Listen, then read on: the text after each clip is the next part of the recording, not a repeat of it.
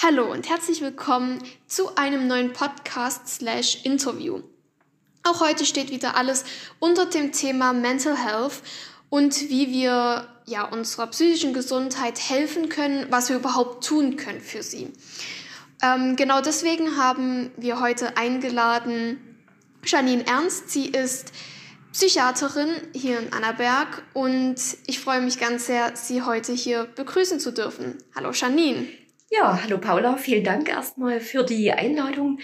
Ähm, ich möchte voranstellen, ich finde das Projekt, was ihr macht in der Schülerzeitung, was du machst, oder dein, deine Kommilitonen und du, das, das finde ich ganz interessant, ganz spannend. Ich finde auch interessant, dass sich junge Leute mit diesem Thema beschäftigen. Das ist ja eigentlich eher ein Thema, wo ich jetzt, ähm, wenn ich jetzt zurückdenke, als ich in dem Alter war, kannte ich diesen Begriff gar nicht. Ja. Das, das hätte mir gar nichts gesagt. Und ich hätte mich tatsächlich zum damaligen Zeitpunkt ähm, auch mit dieser Problematik überhaupt nicht auseinandergesetzt. Das wäre gar nichts gewesen, was, ja. was mein, mir irgendwie eingefallen wäre. Mhm. Ähm, nichtsdestotrotz merke ich natürlich in meinem beruflichen Alltag, dass die Menschen die beispielsweise zu mir herkommen, immer jünger werden. Also das ist schon auch ein Phänomen, mhm. wo sich Altersgrenzen offensichtlich verschieben oder wo das Bewusstsein sich verändert für psychische Gesundheit. Ja. ja. Das äh. stimmt, ich bin Psychiaterin, bin also keine Psychologin. Das wissen viele sicherlich äh, nicht, was auch nicht schlimm ist. Es ist gar nicht so einfach, äh, da durchzusehen. Ähm, wir haben hier im Fachbereich der Psychiatrie, in dem wir uns ja hier bewegen, verschiedene Behandlungsinstanzen, so würde ich es mal nennen. Also es gibt verschiedene Behandler, die von unterschiedlichen Aspekten her äh, Krankheiten behandeln. Hier spielt zum einen der Psychiater, also ich, äh, eine Rolle. Ein Psychiater ist primär erstmal ein Arzt. Also das ist ein mhm. Mensch, ein Kollege, der Medizin studiert hat, der eine Facharztausbildung gemacht hat, in dem Falle äh, zur äh, Psychiatrie, also Facharzt für Psychiatrie und Psychotherapie. Und ein Psychologe beispielsweise hat nicht Medizin studiert, der hat Psychologie studiert und behandelt Menschen ähm, durch psychologische Gespräche. Hm. Also beim Psychologen ist schwerpunktmäßig die Gesprächstherapie, ähm, das, was sein Tagwerk ist, wenn man das so will. Bei den Psychiatern, äh, wie bei mir, ist es viel komplexer. Also wir ähm, führen auch Gespräche, aber das ist nur ein kleiner Teil unseres Tuns. Wir, wir nehmen beispielsweise Blut ab, wir äh, leiten verschiedene Untersuchungen ein, Bild vom Kopf beispielsweise, also ein CT mhm. oder ein MRT oder ähm, führen verschiedene organische Diagnostiken durch, ähm, verschreiben auch Medikamente, die sehr vielfältig sind im psychiatrischen Bereich. Also das ist ein viel größeres Thema, wenn man so will. Mhm. Ja, okay, also hast du Medizin studiert und dich dann für die Fachrichtung Psychiatrie entschieden. Genau, völlig korrekt. Ja. Ich habe Medizin studiert. Genau. Und habe im Laufe, also Humanmedizin äh, in dem Fall, und habe im Laufe des Studiums entscheiden müssen, wie meine anderen Kommilitonen letztendlich auch. Was mache ich denn, wenn das Studium mal fertig ist? Welche Fachrichtung mhm. schlage ich ein? Es ist ähm, heute mittlerweile so, dass jeder eine bestimmte Fachrichtung einschlagen muss. Früher, ja. vor geschätzt 40, 30, 40, 50 Jahren, war das so, da musste man das nicht zwangsläufig. Da hätte man auch nach Ende des Studiums sich niederlassen können in eigener Praxis. Das sind die Kollegen, wo äh, heute zum Beispiel am Schild steht praktischer Arzt. Mhm. also die praktischen Ärzte, sind nach dem Studium äh, ohne weitere Facharztausbildung in die Niederlassung gegangen. Das gibt es jetzt heute nicht mehr. Ja. Heute muss man eine Facharztausbildung machen und manche machen eben dann ihren Facharzt für Innere oder für Allgemeinmedizin oder für Gynäkologie oder, oder Hauterkrankungen. Und so gibt es eben auch den Facharzt für Psychiatrie. Und mhm. den habe ich eingeschlagen, genau. Und was hat dich bewogen, diese Fachrichtung zu wählen? Was begeistert dich oder hat dich daran begeistert? das ist eine spannende Frage, ähm, weil das tatsächlich, also das, das tatsächlich gar nicht von Anfang an klar war, dass ich diese Fachrichtung einschlage. Und ich kenne tatsächlich ähm, von meinen Kommilitonen, die mit mir studiert haben, also ich kenne tatsächlich wenige, die Psychiater geworden sind. Also eigentlich kenne ich nur zwei. Ähm, und der, der eine davon war, das war tatsächlich so, dass der von Anfang an ähm, schon in den ersten Semestern gesagt hat, er möchte Psychiater werden, wo, wo mhm. eigentlich jeder so gedacht hat, aha, na dann, ne, ja. so äh, gedacht hat, naja, das ist ein bisschen verrückt. Ähm, bei mir war das eigentlich so, ich wollte primär ganz am Anfang, in den ersten zwei, drei Semestern, wollte ich Chirurg werden. Ähm, das ist kein Witz. Da habe ich gedacht, das ist bestimmt spannend und das mache ich mal. Mhm. Ähm, und habe aber dann so bei verschiedenen Praktika, die man ja machen muss im Laufe des Studiums, festgestellt, dass mir diese Fachrichtung gar nicht taugt, dass mich diese Chirurgie äh, weder interessiert noch irgendwie fordert. Da, da war ich äh, gefühlt und auch tatsächlich fehl am Platze. Also die Praktika liefen auch nicht gut. Und dann dachte ich, naja, was, was mache ich denn dann? Mache ich vielleicht Innere? Ähm, das, also viertes, fünftes Semester wollte jeder Internist werden oder jeder zweite. Und dann habe ich zwei Praktika gemacht in der, in der Inneren und habe gedacht, oh nein, das sind gefühlt nur sehr alte Menschen, ohne das jetzt abwerten zu wollen. Aber das war also eine Fachrichtung, wo ich dachte, okay, hier gibt es ganz viele bedürftige alte Menschen, wo ich für mich als, als junger Mediziner, der ja irgendwas bewirken wollte, dachte, nee, das, das liegt mir nicht so. Da hatte ich das Gefühl, hier ist, ähm, hier kann man nur noch Schaden begrenzen. Bei den älteren Patienten stellt irgendwie nur Blutdrücke ein und Diabetes. Also das waren, waren so meine Vorstellungen. Dachte, nee, das, das liegt ja nicht. Naja, und so kam tatsächlich im Laufe der Zeit, ähm, dass ich viele Fachrichtungen für mich abhaken musste, weil ich dachte, nee, das taugt mir nicht, da passe ich nicht hin, das spricht mich nicht an. Und da war tatsächlich nicht mehr viel übrig. Also das äh, ist insofern interessant, dass ich im vielleicht achten, neunten Semester so, so einen Punkt hatte, wo ich dann festgestellt habe, es ist gar keine Fachrichtung mehr übrig. Ich glaube, ich bin in dem ganzen Studium falsch. Das waren so damals Gedanken, ähm, wo ich auch überlegt habe, ob ich die Studienrichtung vielleicht wechseln müsste, was aber auch äh, vermessen wäre. Im achten Semester ist man ja fast, fast fertig, also zwölf Semester hat man Regelstudienzeit. Ähm, und ich hatte da tatsächlich so ein bisschen auch mit meiner mentalen Gesundheit zu der Zeit zu schaffen, weil ich ähm, nicht richtig wusste, was, was mache ich denn jetzt mit diesem Studium? Ja. Wo, wo, genau finde ich meinen Platz? Und da äh, denke ich gerne dran, war eine Freundin, eine Kommilitonin von mir, die meinte, als es an die Planung vom letzten Praktikum ging, ähm, geh doch mal in die Psychiatrie, ich glaube, du passt dahin. Und da habe ich noch gedacht, hä? Äh, willst du mich veralbern oder was, ja. was meinen Sie damit? Ne? Ja. Was, was soll das? Und es war tatsächlich das beste Praktikum meines Lebens. Dort habe ich Dinge gesehen, die habe ich ähm, die habe ich vorher schon mal gesehen in meiner Krankenschwesternausbildung. Also ich bin vorher gelernte Krankenschwester.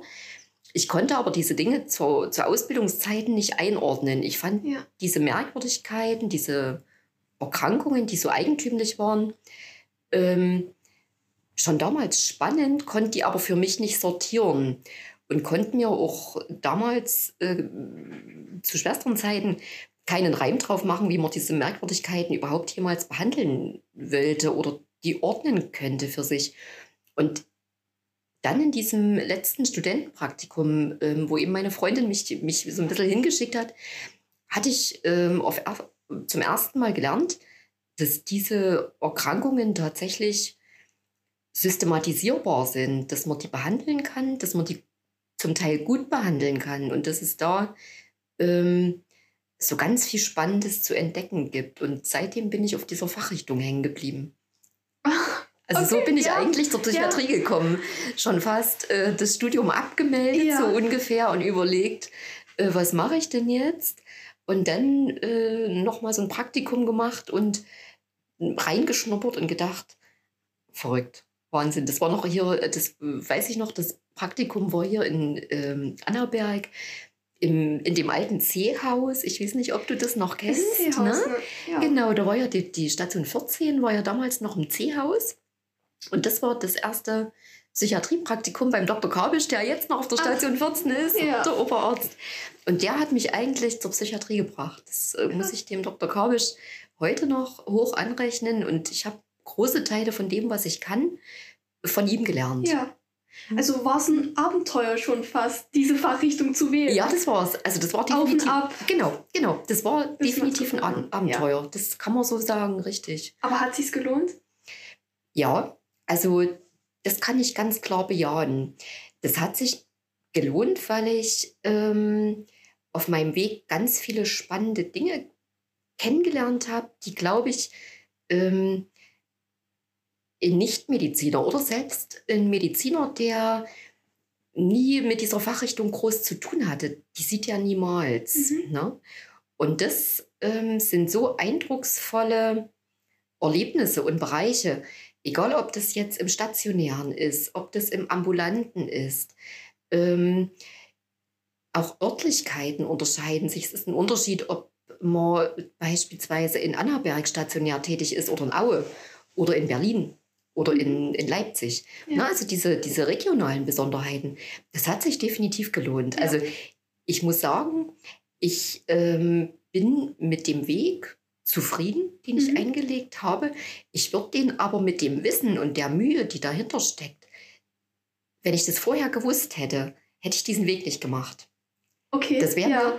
das hätte mich so ähm, überfordert, glaube ich, dieses Wissen oder diese diese Mühe, dass ich dankbar bin, dass ich nicht gewusst habe vorher, was kommt auf mich zu, mhm. sondern dass ich da eben so reingewachsen bin von, von Jahr zu Jahr. Ja. Ähm, und ich glaube, das ist gut, dass man manchmal nicht weiß, was auf einen zukommt, weil man sich sonst vielleicht Türen zuschlägt. Ja. Das finde ich ganz wichtig ja. und ganz wertvoll. Ich würde gerne noch kurz bei deinem Werdegang bleiben, beziehungsweise generell, wie ist der Werdegang von mhm. einer von einem Psychiater in ein eine okay. Psychiaterin. Mhm. Ja. Also der ist äh, so, beziehungsweise in meinem Fall war es so, und, und so ist es auch üblich bei den Kollegen. Man, man studiert im Prinzip äh, die, das Studium der Humanmedizin an seinem Studienort. In meinem Fall war das Jena. Ähm, damals, äh, also ich habe Abitur gemacht hier in Annaberg. Ich stamme ja hier aus der Region, habe äh, damals hieß es noch Johannes R. Becher Oberschule, jetzt ist es, glaube ich, das äh, Annengymnasium. Mhm. Also äh, da habe ich mein Abitur gemacht ähm, und habe nach der 12. Klasse überlegt, was mache ich denn jetzt eigentlich mit meinem Leben? Und habe gedacht, ach, so die Medizin, das würde mich interessieren. Ich werde jetzt Krankenschwester. So. Und da habe ich mich beworben und äh, bin dann in Chemnitz im Betanien-Krankenhaus, habe ich gelernt äh, im Zeisigwald. Drei Jahre, habe äh, einen Krankenschwesternabschluss gemacht. Das hatte mir auch gefallen. Aber ich hatte dann so zu der Zeit in, in Chemnitz an der Uni Freunde, also wie, wie eine Clique, so könnte man das nennen. Und habe da so ein bisschen Einblick bekommen in das Studentenleben. Und dachte so, ach Mensch, ich glaube, ich würde gerne was studieren. Also mhm. primär, weil es mich interessiert hat oder ich hätte mir das äh, vorstellen können, irgendwie nochmal an die Uni zu gehen. Ähm, und zweitens hatte ich dann so gedacht, naja, ähm, irgendwie bin ich ja auch noch jung. Ich würde jetzt gerne mal noch, noch so ein bisschen Studentenleben haben. Ja.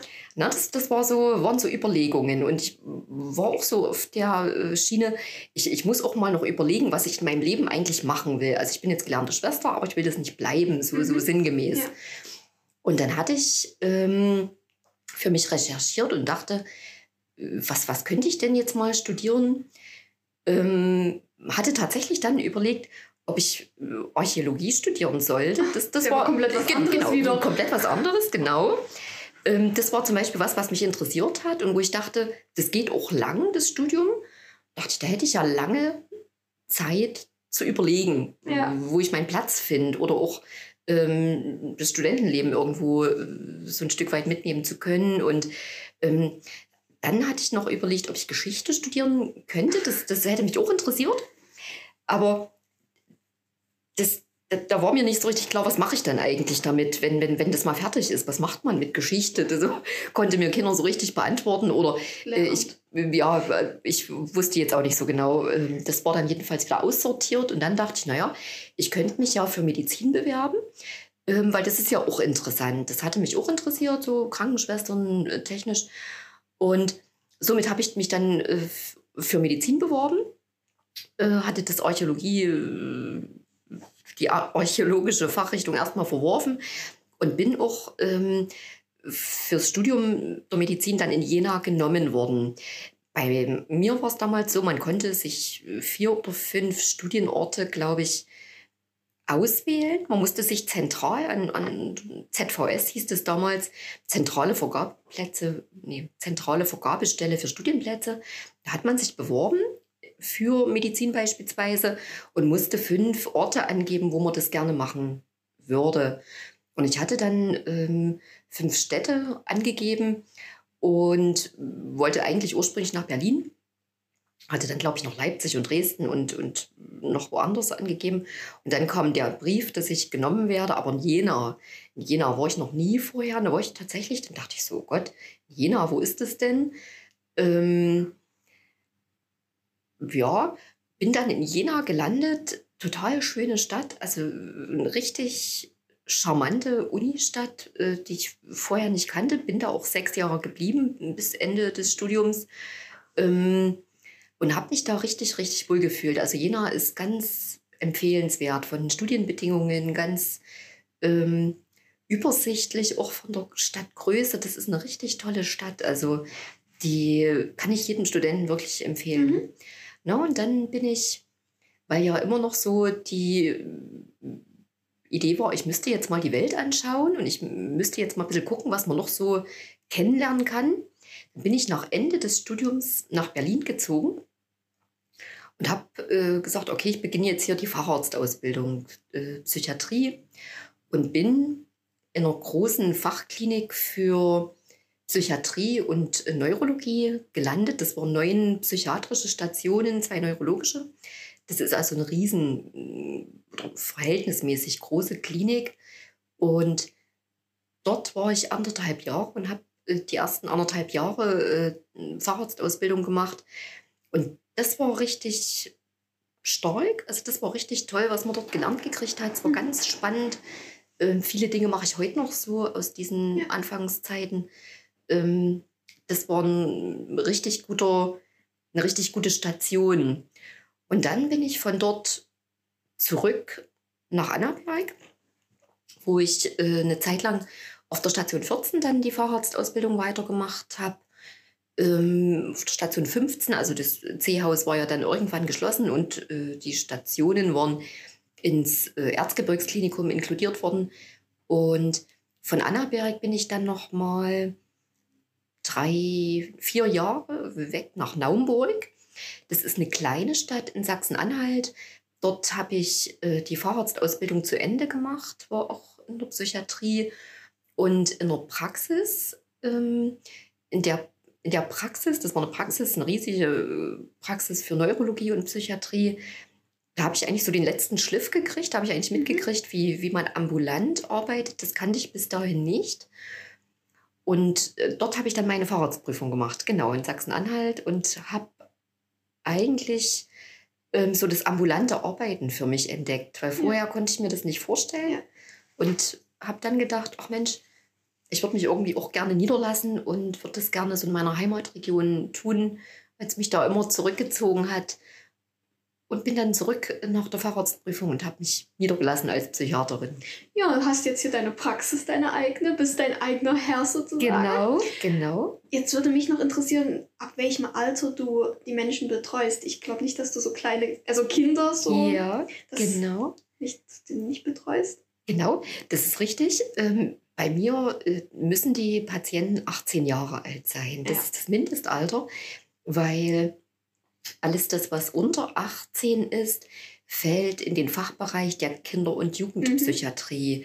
Das ist also eine eigene Fachrichtung und man muss sich das auch so vorstellen, ähm, Kinder und Jugendliche sind nicht äh, kleine Erwachsene. Also ja. das heißt, beispielsweise eine Depression bei einem Kind oder bei einem Jugendlichen mhm. sieht ganz anders aus als äh, bei einem Erwachsenen. Ja. Und auch die Störungsbilder im Bereich der Kinder- und Jugendpsychiatrie, die ganze Diagnostik, also mhm. das, was man diagnostisch macht, um eine Erkrankung, eine Störung oder ein Krankheitsgeschehen zu diagnostizieren. Das ist also ganz anders. Das ist nicht irgendwie vergleichbar. Mhm. Das sind zwei komplett getrennte Fachrichtungen. Und alles unter 18 fällt in den Fachbereich der Kinder- und Jugendpsychiatrie. Ja. Genau, und es gibt so einen Überschneidungsbereich, der ist 18 bis 21. Die Kinder- und Jugendpsychiater dürfen bis 21 behandeln. Mhm. Und das ist so die Spanne, wo die Jugendlichen und jungen Erwachsenen dann ein Stück weit auf die Suche gehen müssen, wo kann ich im erwachsenenpsychiatrischen Bereich unterkommen. Mhm. Und da übernehme ich dann durchaus viele, viele Patienten im Alltag, ähm, die aus der Kinder- und Jugendpsychiatrie ja. kommen und dann mittlerweile 18, 19, 20 sind und weiter behandelt werden müssen, sollten. Okay. Jetzt abschließend dazu. Hm? Ähm, aber ich glaube, ich habe das schon rausgehört, du liebst deinen Beruf. Ja, ja. das würde ich zu 85 Prozent äh, bejahen. Oh, okay. es, es, gibt natürlich, in, wie in jedem Beruf, immer mal Tage, die, die mhm. schwierig laufen. Einfach weil man selber vielleicht einen schlechten Tag hat oder weil tatsächlich viel los war und, und man irgendwie erschöpft ist, mental erschöpft oder weil natürlich auch manche Patienten sehr schwierig sind oder ähm, auch teilweise, ja, ich will jetzt nicht sagen unverschämt, das, das, das trifft es, glaube ich, nicht, nicht gut. Aber manchmal könnte man das schon denken, dass der Anspruch ähm, von manchen Patienten sehr ver, verzerrt ist. Ne? Also die, gerade die Menschen hier im, in der westlichen Welt, die sind schon sehr verwöhnt, glaube ich, haben einen großen Anspruch an das Gesundheitssystem, der nicht unbedingt richtig ist ähm, oder der manchmal ein bisschen korrekturbedürftig ist. Und das sind dann manchmal Tage, die einen doch sehr fordern und wo man natürlich ein Stück weit gegensteuern muss. Aber das ist nicht die Regel. Ja. ja das ist eher die Ausnahme. Aber ich denke, das hat man in jedem Beruf. In jedem ja. Beruf geht es mal nicht so gut oder man hängt mal durch oder es läuft mal was schief oder der Chef ist vielleicht gerade nicht gut mhm. drauf oder irgendetwas. Also das äh, bringt jede Fachrichtung, jeder Beruf, jeder, jeder äh, Bäcker hat einen schlechten Tag unter ja. Umständen, jeder ja. Gärtner. Und so ist es bei mir auch. Okay, darauf würde ich gerne später noch mhm, zurückkommen. Genau, genau. Ähm, jetzt vielleicht auf die psychische Gesundheit generell. Reflektiert ja. auf die letzten zwei Jahre, Corona-Pandemie. Mhm. Mhm. Ähm, wie schätzt du die Lage ein, vor allem hinsichtlich halt der psychischen Gesundheit? Mhm. Hat sich da viel verändert oder war es vorher anders als jetzt? Hast du mhm. mehr Patienten? Ja, also mehr Patienten nicht, äh, weil wir vorher auch schon voll, voll waren. Also die, die mhm. Praxis an sich ist voll. Ähm, aber es hat sich doch einiges verändert. Das, das nehme ich schon so wahr. Und das macht mir tatsächlich auch so ein bisschen Sorgen, weil ich ähm, mir oder derzeit das Gefühl habe, dass wir noch gar nicht so richtig ähm, auf der Spitze angekommen sind, sondern dass das möglicherweise noch mehr wird. Also es, äh, ich habe so die äh, Erfahrung gemacht, die äh, Corona-Zeit, die ersten Monate, das erste halbe, dreiviertel Jahr, haben das die Patienten erstaunlich gut getragen. Es waren viele Patienten, schwerkranke Patienten, wo ich mich im Vorfeld gefragt habe, dachte ich, oh Hilfe, wie wird derjenige das wegstecken? Mhm. Ähm, und die haben es erstaunlich gut weggesteckt. Also ja. beispielsweise, ich betreue ja viele junge Menschen, die in der Werkstatt für geistig Behinderte oder für behinderte Menschen angegliedert sind in der WFB von der Lebenshilfe.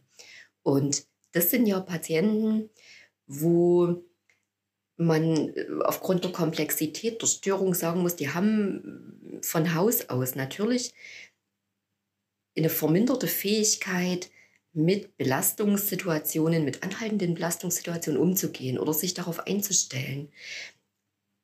Das war zum Beispiel eine Patientengruppe, um die ich mich gesorgt habe, wo ich dachte, jetzt die WFB ist zu, die Tagesstruktur ist weg. Wie wird der oder diejenige das wegstecken, wenn die ganz Tag zu Hause sind, sich nicht treffen dürfen? Und da hatte ich tatsächlich Sorge und es ist, ähm, muss ich sagen, nicht einer dieser WFB-Patienten in dieser Zeit drastisch gekippt. Im Gegenteil, die haben das super gemeistert, auch mit, der, äh, mit dem Maskentragen, mit der, äh, diesem eingeschränkten Betrieb, äh, dass, dass die WFB nur noch stundenweise offen war, ähm, dass da immer wieder Veränderungen waren. Das, das war zum Beispiel eine Gruppe, um die ich mich unnötig gesorgt habe. Das hat mich erstaunt. Ne? Die haben das ganz toll gemanagt. Und wer hat es nicht gut weggesteckt? Ähm, ich habe in der Zeit, äh, in den ersten, also in, in 2020, äh, drei Patienten verloren, drei junge mhm. Frauen, die sich suizidiert haben. Und die äh, Betreffenden waren aus meiner Sicht im Kontext der ganzen Corona-Problematik ähm, überfordert. Also das Social Distancing äh, mhm. musste man hier nennen. Ähm, die wiederkehrenden die, die, das Angstmachen, ne? das mediale ja. Angstmachen, also diese, diese Corona-4, äh, so wurde das dann im Psychiatrischen bezeichnet, ne? also diese kollektive Angst. Ähm, das hat aus meiner Sicht den drei Patientinnen das, das Leben gekostet. Ähm, das waren eigentlich gut differenzierte Patienten. Mhm intellektuell und auch persönlichkeitstechnisch. Also zwei zumindest davon waren es. Ne? Mhm. Und das finde ich, das hängt mir heute noch nach. Weil zum Beispiel die eine Patientin davon, die habe ich schon ganz lange betreut. Also ich bin jetzt über zehn Jahre niedergelassen. Und die eine Patientin war zum Beispiel eine, die ich aus der Kinder- und Jugendpsychiatrie übernommen habe. Ne? Also die, die äh, Patientin war noch nicht alt, die war also 28 keine 30. Ne? Und das ist natürlich etwas, wo man sagen muss, auch das gehört zum Leben eines Psychiaters dazu, ja. Wenn man es aber natürlich vergleicht mit dem Schnitt drei Suizide in einem Jahr, im Vergleich zu vier Suiziden in zehn Jahren, die ich nämlich vorher mhm. hatte, ne? Mhm. Von, vom Patientengut, ähm, ist das erschreckend. Das ist schrecklich. Ja. Und das, glaube ich, ist ein Punkt, woran man so ein Stück weit sieht, wie erschöpft viele Menschen sind. Ja. Geistig erschöpft, mental erschöpft, erschöpft von diesem aus meiner Sicht völlig unglücklichen medialen äh, Tun, wo also eine äh, Sensationsnachricht die Panik und Angst schürt, die nächste jagt bis heute habe ich Patienten, die ihre Wohnung kaum verlassen. Das muss man sich mal vorstellen. Angstpatienten, die aus Angst nach wie vor sich anzustecken, ähm, kaum noch einkaufen gehen. Das ist eine Katastrophe. Das ist eine richtige Katastrophe, ja. weil sie das nie wieder gut machen können, diesen ja. Schaden. Und hier muss ich eigentlich ähm, gesellschaftlich und auch äh, politisch. Das wäre jetzt meine nächste genau. Frage gewesen. Also ja. hier muss ich wirklich gesellschaftlich und politisch aus meiner Fachrichtung zumindest eine völlige, ein völliges Versagen konstatieren. Ja. Ja. Aber auch, äh, das, das muss ich auch adressieren an meine Fachgesellschaft, ne? also an mhm. die Gesellschaft für Psychiatrie, mhm. ähm, wo ich eigentlich erwartet habe, dass da gegengelenkt wird und gesteuert wird und gesagt wird, Mensch, äh, was macht ihr hier mit der Gesellschaft? Äh, Wäre es nicht klüger, das anders zu kommunizieren, mhm. angstlindernd zu kommunizieren? Ja. Ne? Ja. Wir Psychiater, wir wissen beispielsweise, dass Angst das Immunsystem negativ beeinflusst, runterreguliert. Ja. Ne? Also Angst äh, und Depression oder fehlende mentale Balance destabilisieren das Immunsystem. Und das in einer Infektwelle, wenn man so will, ja. ne? oder in einer, in einer Viruswelle. Ja. Das ist doch idiotisch. Also Mhm. das muss man doch, äh, das kann man ja anders gar nicht nennen. Da Ja. fällt mir kein besserer Begriff ein. Das ist einfach idiotisch. Und hier hätte ich mir erwartet und gewünscht, dass hier eher kommuniziert wird äh, im Sinne von, bleiben Sie ruhig, Mhm. äh, das und das können Sie selber tun, um sich beispielsweise nicht anzustecken. Sie können Ihr Immunsystem stärken, nutzen Sie diese Lebensmittel, kaufen Sie äh, vielleicht zwei, drei Medikamente folgender Art äh, Mhm. zur Selbstbehandlung für zu Hause. ja. Ne, wenn Sie Beschwerden haben, wenn Sie äh, infiziert sein sollten. Im Infektionsfall machen Sie bitte Folgendes. Ja. Ne? Diese Nummer rufen Sie dann an und dann wird Ihnen geholfen.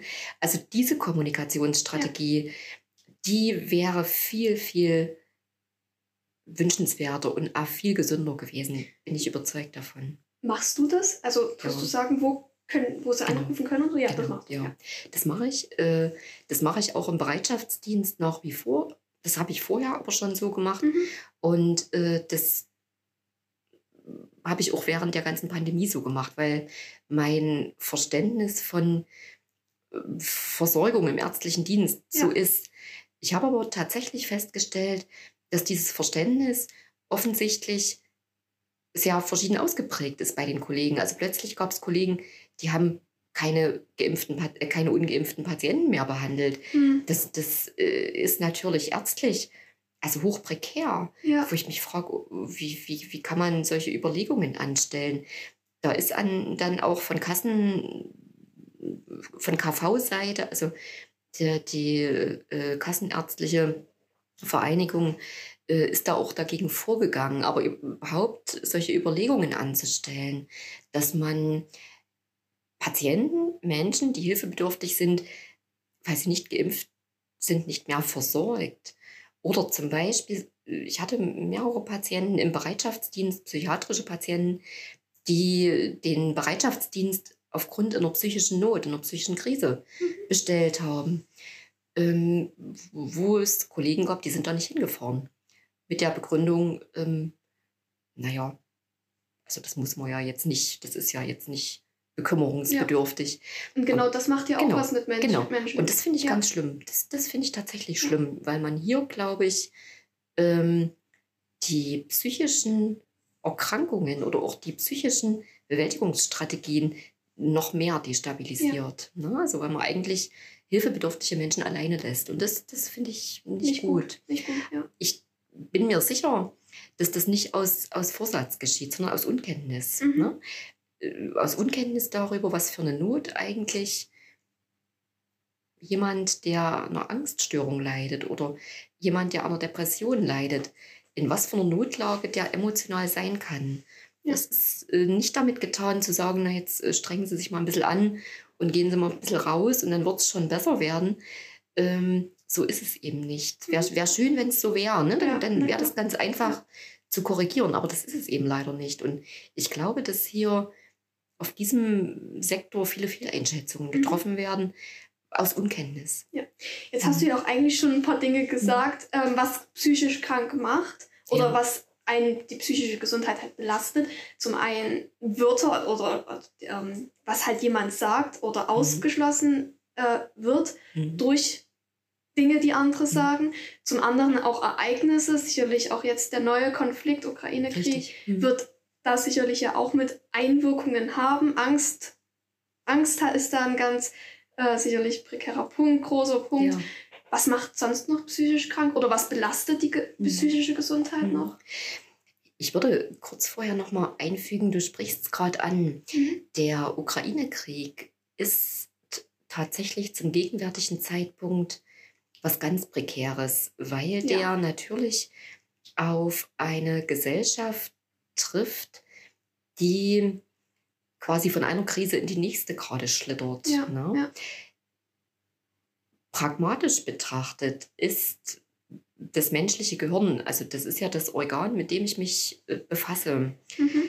Das menschliche Gehirn ist eigentlich schon dafür ausgelegt, ein gewissen, gewiss, gewisses Krisenmanagement äh, betreiben zu können, wenn sich der Mensch regulär entwickelt hat, ne, eine intakte Familie und so weiter und diese Strategien mitbekommen hat. Es gibt auch ähm, einige reflexartige angeborene Strategien des Gehirns, um, um Krisenbewältigung zu betreiben. Aber die funktionieren nur eine begrenzte Zeit. Das Gehirn ist nicht dafür ausgelegt, äh, mit einer, ich nenne es mal Dauerkrise, die zwei ja. Jahre geht oder noch länger, äh, umzugehen oder, oder hier regulatorisch gegenzusteuern, dann verselbstständigen sich gewisse Hirnprozesse, die eher eine Erschöpfung hervorrufen, also die eher äh, nicht im, im kompensatorischen Sinne wirken, sondern eher im Sinne eines Ausbrennens oder eines mentalen Leerlaufens. Und wenn Sie natürlich jetzt äh, so eine Gesellschaft haben und da die nächste Krise, sprich der Ukraine-Konflikt, äh, draufgesetzt wird, dann ist die, ich nenne den Fachbegriff jetzt mal die Resilienz, also die Fähigkeit, ähm, psychisch überhaupt stabile Strategien, Bewältigungsstrategien an den Tag zu legen. Die Resilienz ist nicht mehr sehr groß. Mhm. Die geht eigentlich bei vielen gegen Null. Und das ist prekär. Und deswegen glaube ich auch, wie ich vorhin sagte, dass wir vom Psychiatrischen aktuell noch nicht die Spitze des Eisbergs gesehen haben aus dieser ganzen Krisenzeit. Ja. Na? Das ist so. Das ist das, das Problem. Ja. Das ist schon mhm. krass. Das, das äh, ist tatsächlich auch was, was uns ein bisschen Sorgen macht. Ne, ja. Ne? Für, ja. für die nächsten ein, zwei Jahre mhm. äh, gesellschaftlich von Generationen her. Ne? Wenn ich es betrachte, was wird mit den, mit den Schülern, die zwei Jahre nicht, nicht regelmäßig Schule hatten, wo doch recht viel fehlt vom Unterricht. Das ist meines Erachtens nach nicht wirklich nachholbar. Ja. Ich habe selber mal krankheitsbedingt vier Monate gefehlt in der Schule in der neunten Klasse. Das, das konnte ich nie nachholen. Ja. Ich war ein guter Schüler. Ne? Es gibt einfach Dinge, die in dieser Zeit gelehrt worden sind, die weiß ich bis heute nicht. Die fehlen halt. Ja. Und wenn ich das äh, übertrage auf zwei Jahre, wo vielleicht äh, Schüler die Schule nur wenige Monate von innen mhm. gesehen haben, dann macht mir das Bauchschmerzen. Und dann frage ja. ich mich tatsächlich auch, ob wir uns da die nächste Generation gerade heranziehen, die eigentlich anfälliger sein könnte psychisch krank ja. zu werden, weil die Entwicklung von, dieser, mhm. von diesen Schwierigkeiten beeinträchtigt ist. Wir können ja kurz noch bei Schule mhm. bleiben. Wir hatten mhm. ja jetzt eine Umfrage gemacht. Ja, ich habe sie gelesen, ja, genau. genau. Mhm. mhm. Da waren ja wirklich der Großteil der Schüler sich einig, psychische Gesundheit wird nicht angesprochen in der Schule oder in der Klasse. Ja. ja. Ähm, sollte das geändert werden? Ja, ja. ganz klares Ja. Ja. Genau. Ja. Ich hatte auch gesehen, ähm, und das stützt aber auch so ein bisschen meinen Eindruck. Ähm, ich hatte gesehen, diese Umfrage war ja gemacht worden bei Schülern und bei Lehrern. Ne? Und die Bereitschaft äh, der Lehrer teilzunehmen Erschreckend. war ja ganz, ganz gering. Erschreckend. Wir ne? haben über 70 Lehrer an der Schule. Okay. Zwölf haben mitgemacht. Okay. Erschreckend, ja. Habt, habt ihr da dann nochmal nachgehakt und gefragt, ähm, oder gesagt, Mensch, Frau Müller-Meyer-Schulze, nee. wären Sie nicht doch so lieb und würden das ausfüllen? Oder, oder Weil es anonym war. Genau. Es okay. konnte mitmachen am Ende, okay. wer möchte und wer ja. nicht möchte. Ja. Und ihr habt einfach auf den Rücklauf gewartet genau. und der ja. war eben bei dieser geringen genau. Zahl sozusagen. Auch von der, mhm. von der Schülerschaft waren ja waren viele dabei, hätten auch mehr sein können, wenn okay. wir unsere Schülerzahl mal anschauen. Okay. Ähm, aber da, da kommt es auch wieder auf den Menschen, glaube ich, drauf an. Wie ja. ist er bereit, auch darüber zu reden? Es ist anonym alles gewesen. Genau. Also es hätte mhm. jeder mitmachen können. Mhm. Wir hätten nie mhm. rausgefunden, wer was hier geschrieben mhm. hätte. Mhm. Aber naja, das ist halt dann die Bereitschaft. Ja. Das, das fand ich tatsächlich auch erschreckend. Also gerade diese geringe Bereitschaft auf Lehrerseite ja. ähm, hat mich erschreckt, aber nicht wirklich überrascht. Ne? Das, das muss ich sagen. Und da sind wir, äh, glaube ich, wieder bei, der, bei dem vorhin angesprochenen Punkt, wo du fragtest, was genau kann man denn für psychische Gesundheit eigentlich tun? Ne? Ja. So ähnlich äh, war ja genau. die Frage. Und wenn ich äh, mal durchschaue, in meinem Patientenspektrum finden sich nicht jetzt in den letzten, bezogen auf die letzten zwei Jahre, sondern generell, findet sich schon doch auch ein beträchtlicher Prozentsatz an Lehrern, wo ich schlussfolgern muss, offensichtlich ist es um die psychische Gesundheit von Lehrern nicht so gut bestellt. Ja. Ne? Wohingegen ich meinetwegen, wenn ich jetzt äh, eine Gruppe von Schornsteinfegern oder Bäckern oder Gärtnern nehme, sag, da habe ich wenig in Mhm. meinem äh, täglichen Tun. Also das heißt, die Gruppe der Lehrer scheint tatsächlich mit der psychischen Gesundheit an sich so ein kleines bisschen Schwierigkeiten zu haben. Ne? Und da stellt sich ja die Frage, ja, warum ist das denn eigentlich so? Ja, genau. Ähm, woran liegt das denn? Ich glaube schon, dass der Lehrerberuf sich mit Sicherheit gewandelt hat. Also Mhm. ich denke jetzt gerade an die älteren Lehrer, die vielleicht mm, die politische Wende damals schon mitgemacht haben, ne? äh, 89, vielleicht eher die, die, ich sag mal, Schulzeit, äh, Lehrerzeit äh, zu Ostzeiten noch kannten, dann vielleicht äh, nach der Wende äh, im Lehrerberuf tätig waren und da doch einen drastischen. Wandel erlebt haben. Das glaube ich schon, das kann ich mir schon vorstellen. Aber es finden sich auch jüngere Mhm. Kollegen, Kollegen nenne ich es jetzt mal Lehrerkollegen, ähm, die also beispielsweise diese polit politische Wende gar nicht miterlebt haben Ja. und eigentlich äh, offensichtlich schon ausgebrannt, erschöpft, äh, depressiv, äh, Angststörungen ne, und so Mhm. weiter und so weiter entwickeln. Und hier fällt mir auf, ähm, dass zum einen, glaube ich, der Lehrerberuf offensichtlich schlecht vorbereitet wird auf diese, auf diese Tätigkeit. Also ich weiß nicht, inwiefern beim Lehramtsstudium ähm, Strategien zur psychischen Gesundheit gelehrt Mhm. werden. Das, das, das weiß ich nicht. Ne?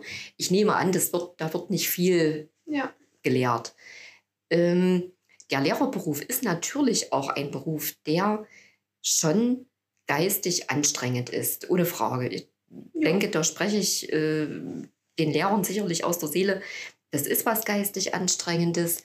Ähm, das ist aber der Theologieberuf genauso und äh, der Geschichtsberuf äh, auch und der Mhm. Medizinerberuf auch. Ne? Ja. Also das, da äh, muss man sagen, daran kann es jetzt auch nicht alleine liegen.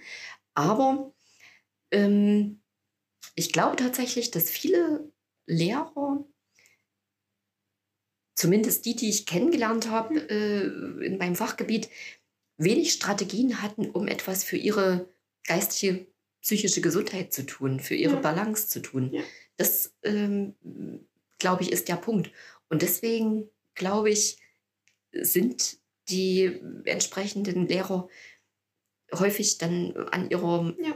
Grenze psychisch. Ich habe So gerade nehme noch ich es wahr. ja, ich habe gerade auch nochmal die Umfragen aufgerufen, Okay. um da nochmal, also bei beiden reinzuschauen. Mhm. Ähm, ja, die Lehrer haben auch so, also ein paar, ich, das hört man auch raus, wenn man sich mit ein, einigen unterhält, Okay. Mhm. dass die Digitalisierung gerade Ja. bei uns im Vordergrund steht Genau. und da alles ein bisschen so zurückgeschoben wird. Also ja, die Digitalisierung steht im Vordergrund, Okay. alles andere kommt dahinter. ja.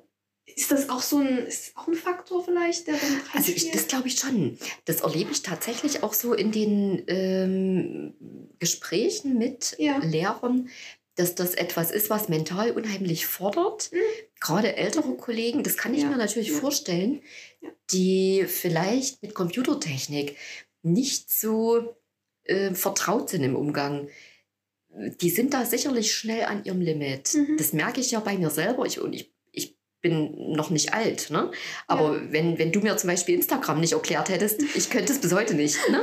Das ist so ein, so ein Beispiel im Kleinen, Ja, wo ich, ja. wo ich ähm, sagen muss, natürlich ist dieser mediale Wandel ähm, nicht zu unterschätzen. Und je älter jemand ist, umso schwerer findet der sich da mit Sicherheit ein. Mhm. Und ich glaube auch, dass jemand mit Mitte 50 sich nicht mehr so leicht damit tut, irgendwie eine äh, Vorlesung oder einen Online-Unterricht vorzubereiten, mhm.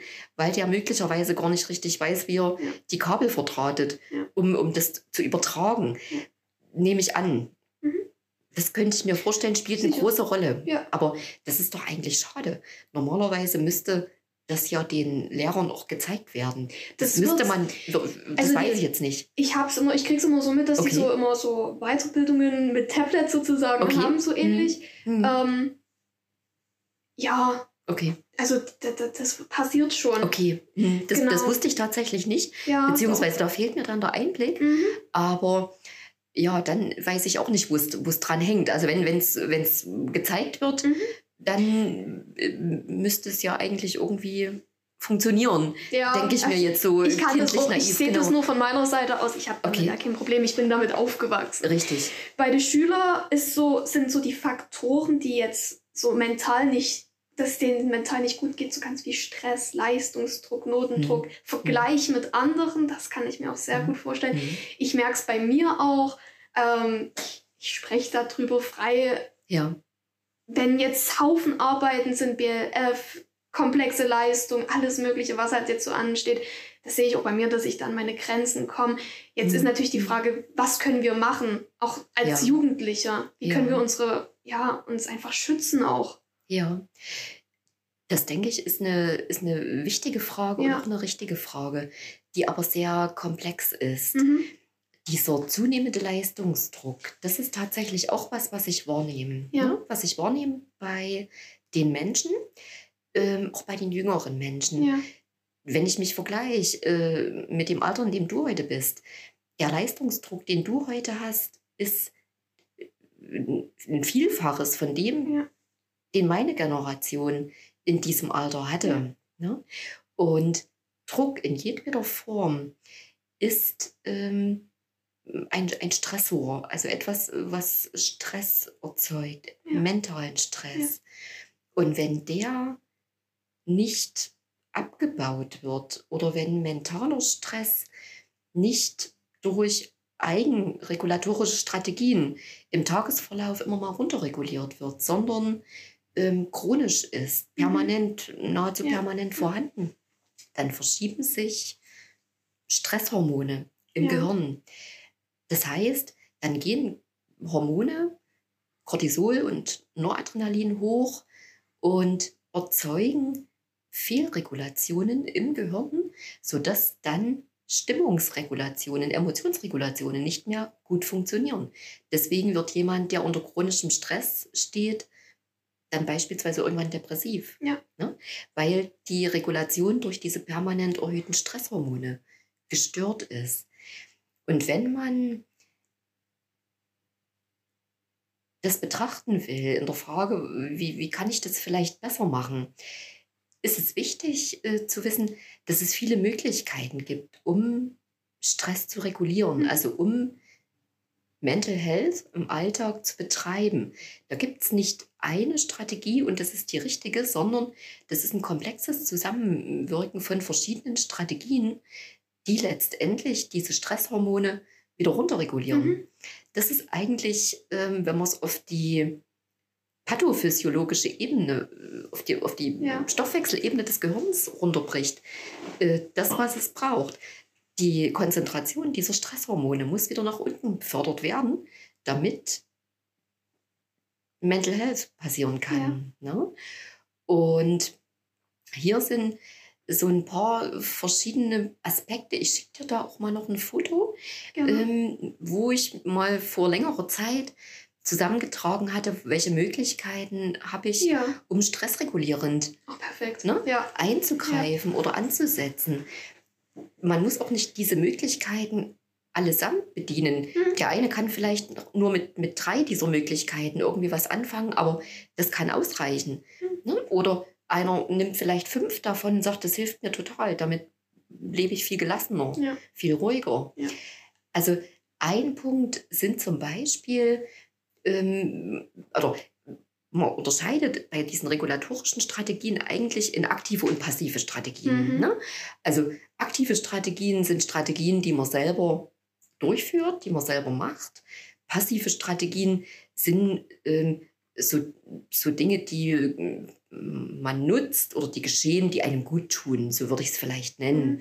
Also beispielsweise, wenn ich ähm, mir jetzt ein Bad einlasse, ne? ein Wannenbad, mache mir eine schöne Duftkerze dazu an, das ist eine passive Strategie, wo ich vielleicht, weil ich gerade das Bedürfnis habe und denke, auch da könnte ich schön runterfahren, lese noch ein Buch dazu.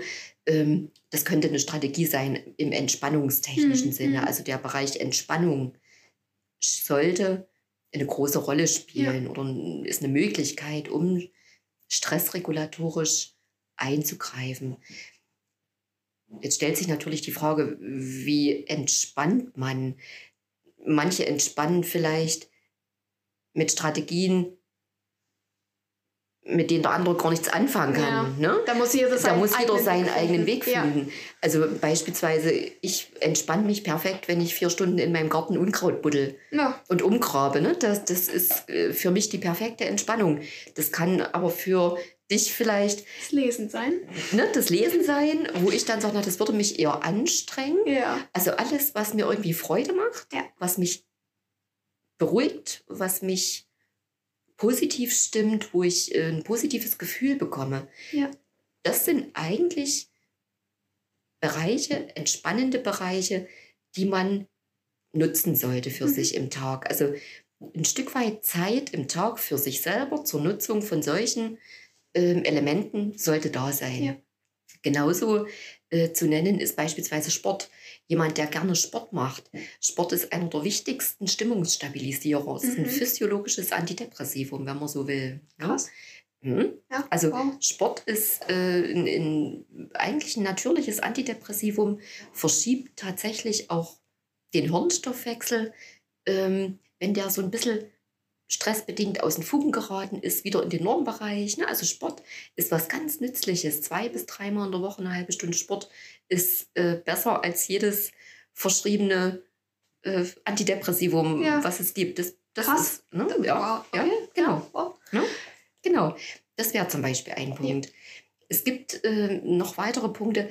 Es gibt einen Bereich, den finde ich ganz spannend. Das ist so der Bereich äh, der eigenen Persönlichkeit. Ne? Also das heißt, äh, der Bereich der eigenen inneren Antreiber, so mhm. nennt man mhm. das im psychiatrischen Sinne. Da schicke ich dir das, das Foto mal dazu. Und je stärker bestimmte innere Antreiber ausgeprägt sind, umso anfälliger ist derjenige für Stress, für ja. mentale Disbalance. Ja. Beispielsweise ist einer dieser inneren Antreiber so eine Überzeugung oder eine, das ist eigentlich wie ein verinnerlichter, automatisierter Gedanke, der oftmals geprägt wird im Laufe äh, der Entwicklung. Also das ist was Erziehungstechnisches, was man mitbekommt. Ein, einer dieser inneren Antreiber könnte zum Beispiel der Satz sein, sei perfekt. Ne? Also jemand, der immer danach strebt, alles perfekt zu machen, der Beste zu sein, ähm, sich keine Fehler zu erlauben, alles äh, im Griff zu haben, mhm. der setzt sich natürlich ganz anders unter Stress als jemand, der eher die Lebensstrategie hat, ähm, ich darf auch Fehler machen, ja. ich bin gut so, wie ich bin. Oder ich darf mir erlauben, auch mal schwach zu sein oder, oder, sowas in die Richtung. Ja. Ne? Also diese inneren Antreiber, ähm, das ist was ganz Wichtiges, das greift man dann häufig im psychologischen Sinne auf, wenn jemand mehrere solcher automatisierten inneren Antreiber hat, die immer wieder dazu führen, dass jemand zum Beispiel krank wird, depressiv wird, weil der sich immer wieder so unter Druck setzt, Enttäuschungen schwer verwinden kann, weil das eben diesem Perfektsein entgegensteht mhm. beispielsweise. Ne? Das ist was ganz Wichtiges. Oder zweiter innerer Antreiber ist, äh, beispielsweise behalte die Kontrolle. Behalte immer die Kontrolle. Ja. Ne, jemand, der sich nie richtig fallen lassen kann, der eigentlich immer in Hab-Acht-Stellung ist und immer schaut, dass ihm Dinge nicht entgleiten, der steht unter einer ganz anderen Anspannung als jemand, der Vertrauen fassen kann, der sagt, ich vertraue demjenigen, auch wenn ich jetzt äh, nicht, nicht genau weiß, wo mich der Weg hinführt, aber ich, ich begleite denjenigen. Ja. Ne? Ich vertraue, dass der es gut mit mir meint. Ja. Und das sind diese inneren Antreiber, die ich hier meine und die ganz wesentlich sind für mentale Balance. Janine, ich danke dir für dieses Interview. Es war unglaublich spannend. Ähm, danke, dass du dir die Zeit genommen hast. Ich habe zu danken. Es war wirklich, wirklich schön mit dir hier zu sein und dieses Thema zu besprechen. Ja, vielen Dank. Vielen Dank. Also ich danke dir ganz sehr, äh, deinen Kommilitonen und dir, dass ihr dieses Thema aufgreift, dass ihr ja. die Schüler sensibilisiert. Ich finde, das ist ein unglaubliches Engagement, was ich ganz, ganz beachtlich finde. Das muss ich unheimlich äh, wertschätzen. Und es ist mir auch nochmal wichtig zu sagen, das ist nicht selbstverständlich, aber das ist ein ganz wertvoller Beitrag für Achtsamkeit. Und wenn man damit ähm, vielleicht auch heißt, dass jeder ein bisschen achtsamer mit sich selber umgeht, ja. vielleicht ähm, gelingt es dann doch auch gerade in den jüngeren Generationen, das sind eigentlich unsere Hoffnungsträger von der Gesellschaft, dass man da das mentale Leid äh, so ein Stück reduziert, weil wir brauchen die jüngeren Gesellschaftsschichten, wir brauchen die jüngere Generation. Das ist ein ganz wichtiges Potenzial ja. von einem Land. Und die sollten wir uns erhalten und die müssen wir uns gesund erhalten. Das finde ich wichtig. Und deswegen, ich finde es nicht selbstverständlich, was du hier machst. Im Gegenteil, ich finde das ganz, ganz äh, klasse. Das möchte ich unbedingt nochmal sagen. Dankeschön. Ja. Wir haben uns halt auch so gesagt, wer nicht, wenn nicht wir, wer dann? Genau, so ist es auch. Wenn und deswegen machen genau. wir das jetzt und wir ziehen das durch und wir hoffen, dass es auch bei Schülern und Lehrern und vielleicht auch Eltern ankommt und die sich auch aus diesem ganzen Monat etwas mitnehmen können. Sehr schön, da würde ich mich freuen.